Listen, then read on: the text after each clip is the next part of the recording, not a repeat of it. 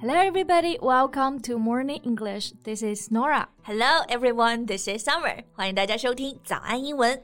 Hey, Summer. Do you know that recently there is a hit TV show about dancing? The name is A Thousand Years of Dance. Have you watched it? Yeah, it's no doubt a big hit. 这个节目啊，最近真的很火。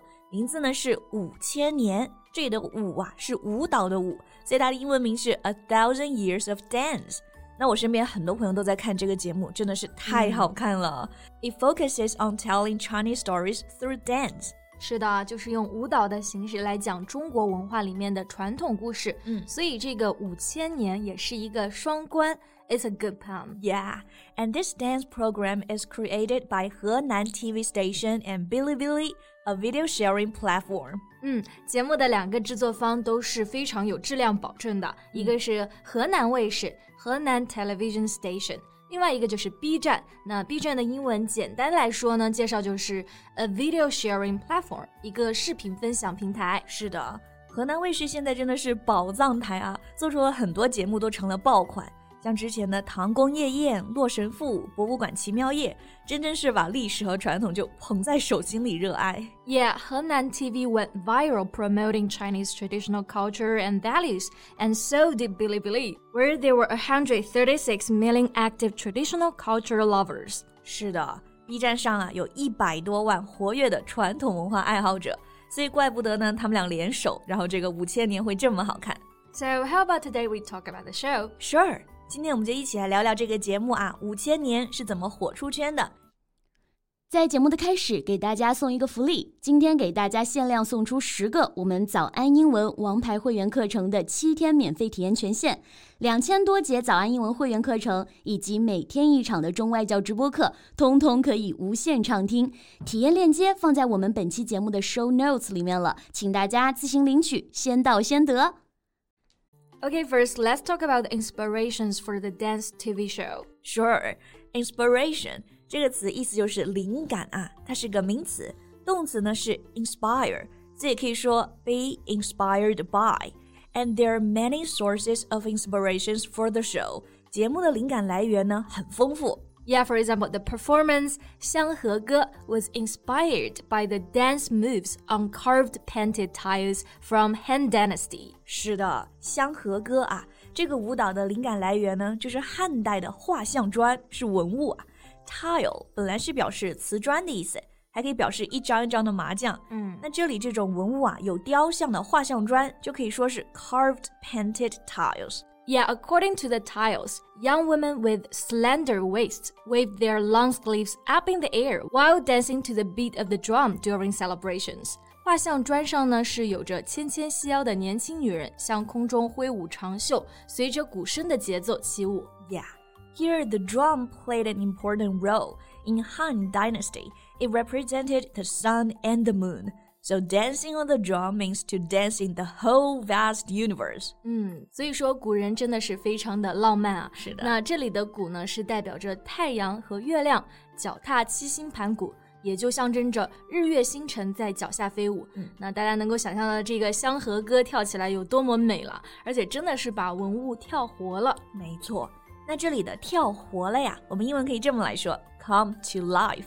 比如说，这个舞蹈将中华五千年的历史跳活了，带到观众面前，就可以说 Through the art of dance, the essence of China's five thousand year history comes to life in front of audiences. Right. In addition to the dance moves on the tiles, myth and legends are another source of inspiration for the show. Right. 除了画像砖啊，节目另一个灵感来源，大家听出来没有？是 myth and legends。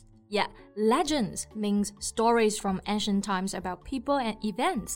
They may or may not be true。这个 legend 指的就是远古时期的故事，也就是神话、传奇故事。嗯，这个 myth 它意思也是一样的啊。像古希腊神话呢，经常就用到这个单词 ancient Greek myth。But here they can mean the same thing。对，比如有一个独舞叫做火，它的灵感呢就是祝融的故事。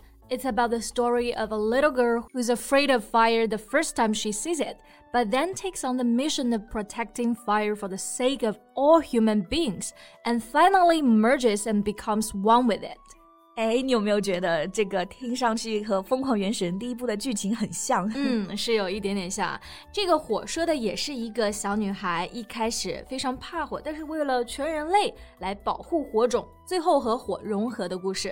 So the dance is taken from the worship of fire by all humans in ancient times. 那远古时期呢，人类对火就有着共同的崇敬之情。Right, the worship of fire. Worship 意思就是崇敬、崇拜。比如说对祖先的祭祀就可以说 ancestor worship，而在教堂做礼拜 to worship at the church。嗯，所以这支舞是跳出了人类文明的开启啊。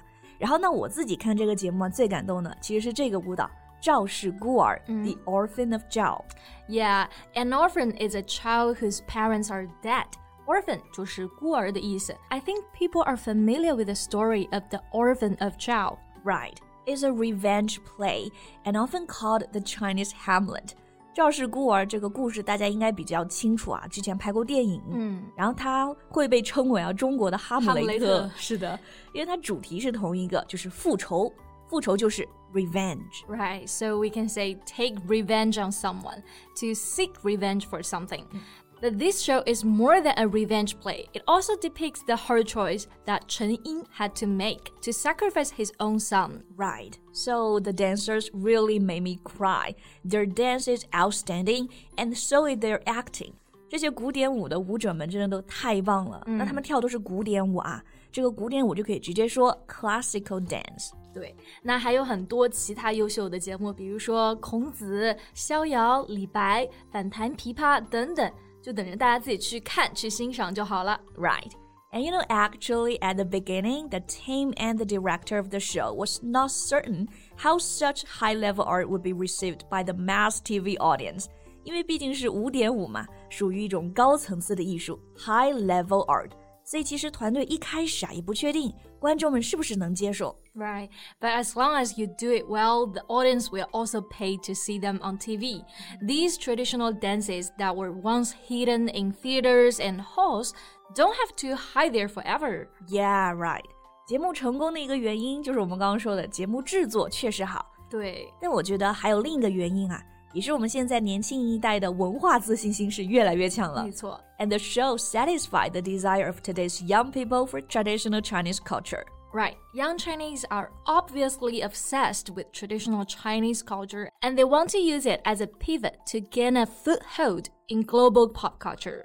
现在越来越多的年轻人对传统文化感兴趣，甚至说是痴迷啊 ，be obsessed with traditional culture，都想要我们的文化在世界流行文化中呢占据一席之地。是的，这个占据一席之地啊，搭配大家可以直接记住，gain a foothold。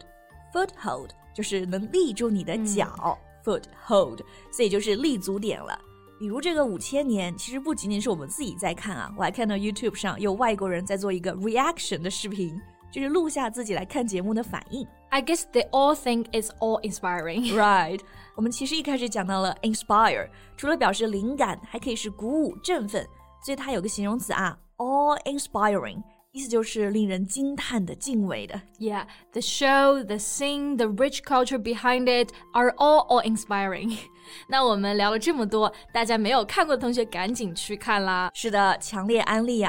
B 站上就可以直接看，然后看完同学可以来留言分享你的观后感呀。Alright, I think that's all the time we have for today. So thank you so much for listening. This is Summer. This is Norah. See you next time. Bye. 今天的节目就到这里了。如果节目还听得不过瘾的话，也欢迎加入我们的早安英文会员。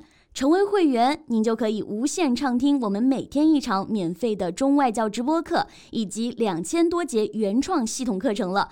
今天我们限量送出十个七天免费试听权限，试听链接放在我们本期节目的 show notes 里了，请大家自行领取，先到先得。